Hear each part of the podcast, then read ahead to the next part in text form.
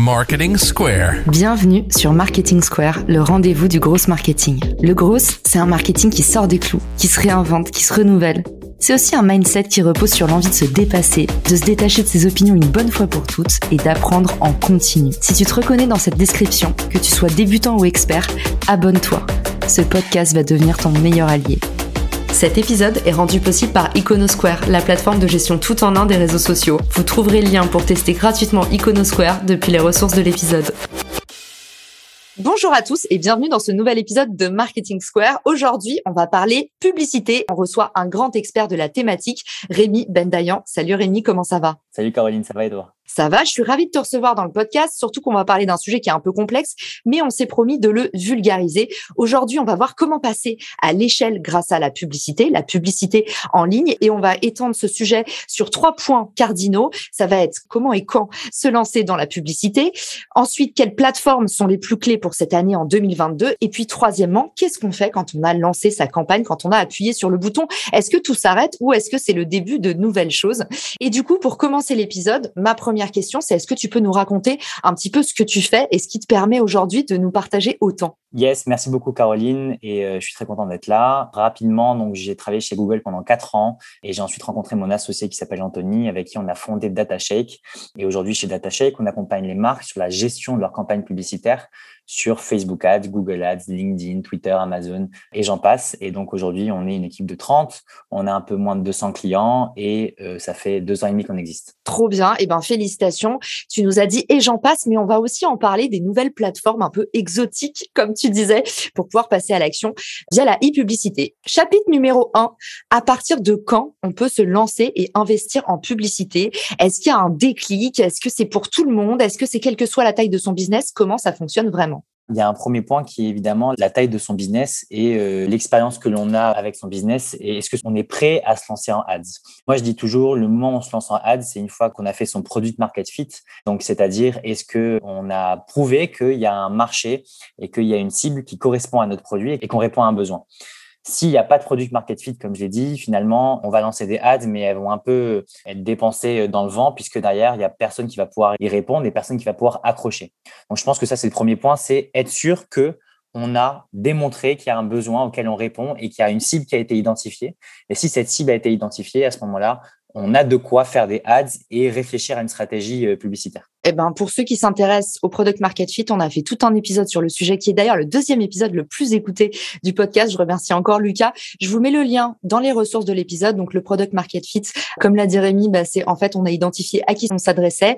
Il y a un vrai besoin qui est avéré, c'est-à-dire que vous avez de la traction et quelque part, bah, vous êtes prêt à passer à l'échelle. C'est-à-dire qu'en fait, vous avez déjà un moteur qui tourne. Vous n'avez plus qu'à passer la seconde et appuyer sur l'accélérateur. Et alors, du coup, le travail ne s'arrête pas là puisque c'est le moment où il faut commencer à produire et la publicité, bah, c'est aussi beaucoup d'exécutifs, d'opérationnels, de quoi on a besoin pour se lancer? Le truc, c'est que même si on a un product market fit et que donc là, on, est OK sur le fait qu'on a identifié une cible, derrière, il va falloir quand même avoir d'autres éléments qui vont nous permettre d'avoir des campagnes rentables et performantes. Donc, je pense notamment à avoir un site. C'est hyper important d'avoir un site qui est fonctionnel, qui est adapté sur mobile, responsive comme on le dit, donc adapté sur mobile, qui est rapide sur mobile, où les informations les plus importantes apparaissent en premier, où on va avoir, je sais pas, un formulaire de contact. Enfin, il faut vraiment que le site et l'expérience utilisateur sur son site soit optimale. Et on peut avoir les plus belles campagnes au monde. Si vous avez un site derrière qui ne tient pas la route, ça ne fonctionnera pas et vous n'aurez pas des campagnes rentables. Donc ça, c'est le premier point, c'est le site. On va avoir évidemment ben, le produit, même si le produit market fit a été euh, démontré, il faut que le produit soit quand même euh, bon, il faut que le prix produit soit pas euh, trop déconnant par rapport aux concurrents par exemple. Donc il faut évidemment que tout ça soit bien en règle et en phase avec ce que les utilisateurs attendent. Et puis après, si on parle d'un point de vue plus publicitaire, il faut avoir absolument des bonnes créas. Donc, des bonnes créas, c'est les visuels qu'on va importer dans les campagnes. Et c'est très important, notamment sur Facebook et Instagram. On va peut-être y revenir, d'avoir des visuels qui sont très impactants et grâce auxquels on comprend très vite ce que vous proposez. Et puis après, en plus de ça, il va y avoir peut-être des outils euh, qu'on va pouvoir utiliser pour euh, bien piloter ces campagnes. Donc, notamment, euh, de un, les plateformes publicitaires type Facebook Ads, Google Ads qu'il faut bien paramétrer. Mais puis après, on peut penser à d'autres outils externes. Je pense notamment à SEM Rush, par exemple, qui est un super outil lorsqu'on fait du search, donc des campagnes sur Google Ads. Et à ce moment-là, on a vraiment tout ce qu'il nous faut pour pouvoir lancer nos campagnes. On a vraiment voilà, un maximum d'éléments qui nous permettent d'être prêts.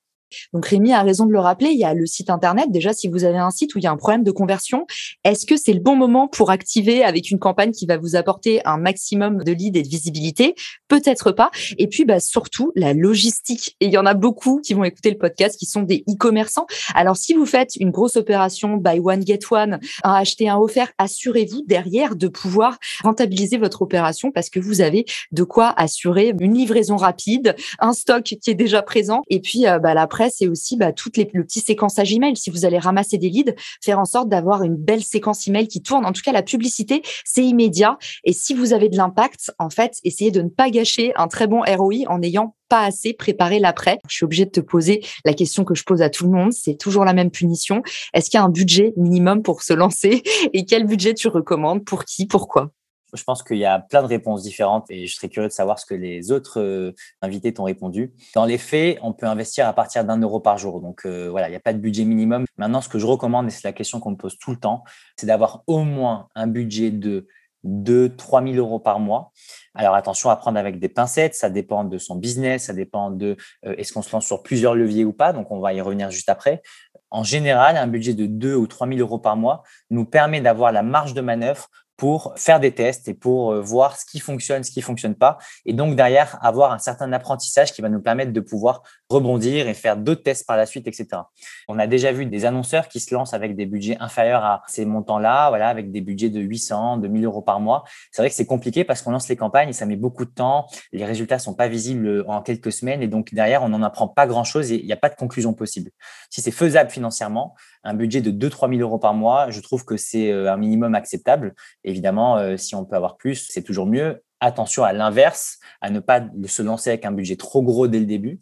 Donc, des budgets pour démarrer de 7, 8, 9 000 euros par mois. Si vous pouvez, je trouve que c'est un peu bête. Vaut mieux démarrer avec voilà, un budget de tête de 5 000 euros le premier mois. Si ça fonctionne bien, monter derrière à 7 8 000. Je pense que ça ne sert pas à grand chose de se lancer dès le premier mois si vous démarrez dans la pub avec un très gros budget hyper intéressant. Et du coup, je suis obligée de te demander 2-3 000 euros, c'est par canal, c'est par campagne, parce que du coup, euh, publicité, on va voir au fur et à mesure de l'épisode à quel point bah, ça peut être ultra exhaustif. Et puis surtout, bah, par canal, on teste différentes campagnes. Au sein des différentes campagnes, il y a des variantes. Alors du coup, comment euh, justement c'est structuré ces 2 000, 3 000 euros? Quand je parlais de 3 000 euros par mois, c'était tout levier confondu. Donc, typiquement, si vous faites demain du Facebook et du Google, bon, bah, ce sera 1500 sur l'un, 1500 sur l'autre par mois. Il faut savoir que sur cette plateforme-là, le budget se paramètre par jour. Donc, en effet, par exemple, sur un budget de 3 000 euros, ça va être 100 euros par jour. Si c'est un budget de 1500 euros, par exemple, que sur Facebook, ça va être donc 50 euros par jour. Et ensuite, ce budget, il va être redivisé par campagne. Donc, si on lance cinq campagnes, par exemple, sur Facebook, on aura cinq campagnes avec par exemple, un budget de 10 euros par jour, ça peut être réparti différemment. Et donc, c'est pour ça qu'en fait, on recommande un budget euh, minimum de 3 000 euros par mois, par exemple. C'est bien, puisque en dessous de ça, on va se retrouver avec des campagnes à 1 euro, 2 euros, 3 euros par jour. Et c'est ça qui est embêtant, puisque derrière, il n'y a pas de learning, il n'y a pas d'apprentissage. Donc, vraiment, le mieux, c'est, si possible, d'avoir des campagnes avec des budgets supérieurs à 10, 15 euros par jour. Et donc, à la fin, ça vous amène à des budgets mensuels de 2 3 000 euros par mois comment est-ce qu'on peut savoir, sans euh, sans la baguette de sourcier, comment est-ce qu'on fait pour répartir son budget publicitaire? Quels canaux il faut investir en 2022 Qu'est-ce que tu observes une fois qu'on a donc défini son budget, on a les différents éléments pour pouvoir se lancer, le produit de market fit est fait. En effet, derrière, il faut choisir les plateformes sur lesquelles on va se lancer. En 2022, il y a deux grosses plateformes. Là, je parle vraiment que de la publicité digitale, bien sûr. Il y a deux grosses plateformes qui restent maîtresses sur ce secteur. C'est Facebook Ads et Google Ads. Les deux, elles répondent à des scénarios et des besoins différents. Google Ads, donc c'est euh, pour ceux qui connaissent pas forcément le fait d'afficher des publicités sur le moteur de recherche de Google. Donc euh, la personne va taper euh, une requête, exemple, je sais pas, coiffeur Paris, et donc nous en tant que coiffeur, on va aller afficher une publicité dans les résultats de recherche. Là, ça, ce dont on parle, c'est les campagnes de recherche sur Google Ads. Il y a deux types de campagnes sur Google Ads. Je vais passer rapidement, mais sachez que là, on parle vraiment des campagnes de, recherche. Ça, c'est pour Google Ads. Et Facebook, Là, on parle de la régie Facebook qui inclut des campagnes sur Instagram, sur Messenger. Donc, c'est vraiment la régie publicitaire de Facebook. Cette régie publicitaire, elle répond en opposition à Google. Elle répond non pas à une demande précise de l'internaute qui n'a rien tapé sur Facebook. L'internaute est en train de scroller son feed sur Instagram ou sur Facebook et on lui propose une publicité par rapport à différents critères, à différents signaux notamment des signaux comportementaux. Ça peut être des signaux démographiques, ça peut être des signaux géographiques. Ça va dépendre de la manière dont on paramètre ces campagnes. Et donc voilà, ces deux plateformes-là qui, on le voit, euh, répondent à des besoins un peu différents et des moments un peu différents de la journée sont vraiment les deux plateformes les plus utilisées pour la simple et bonne raison qu'elles ont une audience qui est énorme, Google aujourd'hui en termes de part de marché sur le moteur de recherche, c'est en France, je pense, supérieur à 95%. Et Facebook et Instagram, euh, je crois de mémoire, 4 Français sur 5 qui sont soit sur Facebook, soit sur Instagram. Je pense que les auditeurs euh, passent la grosse partie de leur journée sur Instagram et sur Facebook. Donc voilà, ça nous donne une idée de où est-ce qu'on va aller chercher les internautes aujourd'hui en 2022. Et dans les internautes, la majorité d'entre eux, on va pouvoir les toucher soit sur Facebook, soit sur Google. Et dans la majorité des cas, on peut les toucher sur les deux. Quid des plateformes exotiques TikTok, Snapchat, LinkedIn, Pinterest, Twitter? Qu'est-ce qui va avoir de la valeur cette année? Pour qui? Donc, je ne l'ai pas précisé, mais Facebook et Google sont des incontournables et c'est des incontournables quasiment pour tous les types de business, quasiment pour toutes les tailles d'entreprise, quelle que soit votre cible. Honnêtement, c'est très rare d'avoir des entreprises qui euh, ne peuvent pas aller toucher leur audience, soit sur la régie Facebook, donc je le rappelle, qui inclut Instagram, ou soit sur la régie Google, qui inclut Google, mais aussi YouTube et d'autres plateformes. Donc maintenant, pour les autres plateformes, ça va dépendre aussi quand même de votre cible. Donc typiquement, pour une cible B2B, on va tout de suite penser à LinkedIn, qui, attention, est un peu plus cher que les autres plateformes et qui a des fonctionnalités qui sont un peu limitées. Mis à part ça, c'est vrai que c'est une plateforme super pour un ciblage B2B. Honnêtement, il y a des super critères, il y a des super euh, paramètres euh, vraiment top pour cibler en B2B. Pour une audience qui est un peu plus jeune, on pense tout de suite à Snapchat ou TikTok. Donc Snapchat qui clairement euh, est une plateforme qui a su tirer son épingle du jeu, mais qui reste mine de rien avec une audience assez jeune. Donc les marques de cosmétiques, de, jouets, on voit qu'elles investissent beaucoup sur Snap. Et TikTok, qui a été la grosse plateforme de ce confinement et, du Covid, euh, qui a explosé euh, grâce à ça, aujourd'hui a pu se démocratiser et n'a plus du tout une audience jeune comme on pouvait l'avoir auparavant. Ça, c'est quelque chose qu'on voit de moins en moins et TikTok a une audience de plus en plus large. On a ensuite Pinterest, qui est une plateforme utilisée par certains secteurs, typiquement la décoration, typiquement le mariage. Ça peut être aussi très euh, aimé par les marques de cosmétiques. Vous êtes dans un de ces secteurs-là, ça peut vous être utile. Et puis après, il y en a d'autres. Il y a Crétéo, il y a Twitter, euh, il y a euh, Adroll, mais il y, a, il y a vraiment plein, plein de plateformes différentes. L'idée, c'est d'abord de réfléchir en termes de budget, comme on l'a dit, et aussi en termes d'audience. Et à partir de là, vous pourrez euh, définir les bonnes plateformes. Et aussi, si on peut donner euh, un petit hack, et ça me permet de faire un teasing vers un prochain épisode à venir, ce qui marche très très bien en publicité, Rémi, tu me dis si je me trompe, mais alors moi, les retours que j'ai, c'est en fait euh, les publicités qui se mêlent très intelligemment au influence marketing. Finalement, c'est un concept pas si nouveau, hein. c'est les égéries de marque, ça existe depuis les années 1900. Mais l'idée, en fait, c'est de mener de front une campagne publicitaire et une campagne d'influence. Et du coup, bah, ces plateformes que tu mentionnes, je sais notamment, je fais un petit spoiler parce que j'ai pas encore enregistré avec mon invité sur ces thématiques-là, mais on a préparé l'épisode. Et ben TikTok notamment et Snapchat sont surpuissants sur ces campagnes qui mêlent en fait les réseaux d'influence, donc un influenceur qui porte votre campagne, qui parle au nom de votre marque, et puis bah, une publicité. Ça permet vraiment de convertir un max et on en parlera dans un prochain épisode. Rémi, comment est-ce qu'on mène sa répartition budgétaire? Comment est-ce qu'on peut faire pour rentrer dans ses frais et prioriser ou pas différentes plateformes? En gros, pour moi, il y a deux cas. Soit vous avez un budget qui est assez faible, soit parce que vous démarrez ou parce que voilà, votre situation ne vous permet pas d'investir plus. Si vous avez un budget de 2, 3 000, 4 000, 5 000 euros par mois, je recommande pour démarrer de faire uniquement du Facebook Ads et du Google Ads. Parce qu'en fait, ce sont des plateformes qui sont tellement matures, avec une audience qui est tellement large, sur lesquelles il y a tellement de possibilités en termes de format d'annonce, en termes de type de campagne, etc., que honnêtement, avec un budget de moins de 5 000 euros par mois, il y a déjà beaucoup à faire dessus. Et j'ai parfois des annonceurs qui me disent ah, je veux absolument me lancer sur Pinterest, je veux absolument faire du Amazon Ads, on n'en a pas parlé. Ben, je leur dis avec un budget aussi petit, qui n'est pas forcément petit en valeur absolue, mais contrairement à d'autres annonceurs, ça peut l'être. Donc avec un budget aussi petit, déjà, il y a de quoi faire énormément sur Facebook Ads et Google Ads. Ensuite, si vous avez un budget un peu plus gros ou alors vous avez vraiment une audience qui est très, très spécifique à certains leviers, typiquement B2B, Là, c'est un cas où même avec un petit budget, on peut se dire qu'on va choisir LinkedIn. Mais donc, si vous avez euh, un budget qui est un peu plus gros, et eh ben à ce moment-là, je vous conseille de ne pas non plus vous lancer sur plein de plateformes en même temps. Commencez par celle qui vous semble être la plus juste. Typiquement, avec un budget, je vous donne un exemple de 10 000 euros par mois. Je pense que faire Facebook Ads et Google Ads avec un budget très similaire, donc par exemple 4 000 euros sur l'un, 4 000 euros sur l'autre, par mois et se garder 2000 euros par mois de budget pour, euh, euh, par exemple, se lancer sur Snapchat ou se lancer sur Pinterest en fonction de votre cible et de votre secteur, ça peut être intéressant. Mais donc, les critères que vous devez regarder, c'est votre budget, c'est votre cible c'est votre business model et pensez toujours, toujours en A-B testing et en itération de levier. Vous en testez un doucement, vous regardez si ça fonctionne. Ensuite, vous en testez un autre le mois qui suit et ainsi de suite. Mais ne jamais vouloir trop faire d'un coup parce que je pense que ça peut vous être néfaste. Un petit hack qu'on peut ajouter aussi, c'est encore une fois, on l'a dit en introduction d'épisode, la publicité, c'est pas le moteur, c'est l'accélérateur. Le moteur, ça doit être votre contenu, votre valeur ajoutée. Ben, en fait, si vous observez que vous avez une traction maximale sur un réseau, par exemple, je pense à Francky qui fait de la méditation et qui vend du conseil en méditation, des séances de méditation. Il a trouvé son channel market fit, comme on dit, c'est-à-dire que c'est vraiment son réseau. Ben, en fait, pour lui, c'est évident. S'il a beaucoup de traction sur TikTok, bah, c'est que c'est le moment et l'endroit pour appuyer sur la pédale et donner encore davantage d'ampleur à ces contenus. Donc voilà, si vous observez que quelque part sur un des réseaux, ça mord en particulier parce que le format répond, votre audience est au rendez-vous, c'est le moment aussi naturellement d'appuyer sur la pédale. Complètement. Et j'ai pas précisé, mais tu l'as très bien dit, il y a, quand même une barrière à l'entrée pour certaines plateformes. Donc c'est vrai que pour TikTok, typiquement, il faut avoir euh, une vidéo euh, assez bien faite qui répond au code de TikTok. Pour euh, YouTube, on n'en a pas parlé, il faut aussi une vidéo idéalement en 16 neuvième.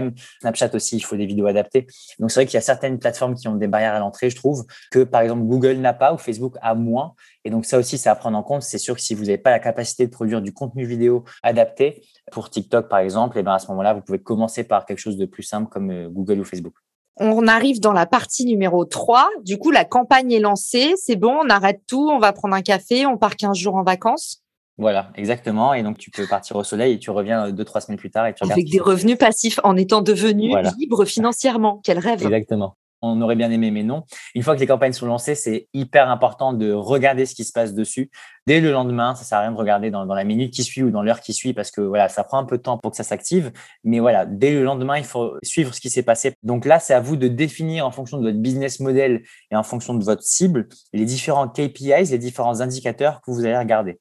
Typiquement, lorsqu'on est dans le retail, on va regarder en général ben, les achats ça nous semble le plus simple. On va regarder également les ajouts au panier, pourquoi pas. On va pouvoir regarder le retour sur investissement. On va pouvoir regarder le nombre de personnes qui ont, par exemple, consulté telle ou telle page produit. Et donc, tout ça, tous ces indicateurs, il faut les définir en amont. Et c'est ces indicateurs-là que vous allez vérifier tous les jours et qui vont vous permettre d'ailleurs de pouvoir potentiellement prendre des décisions.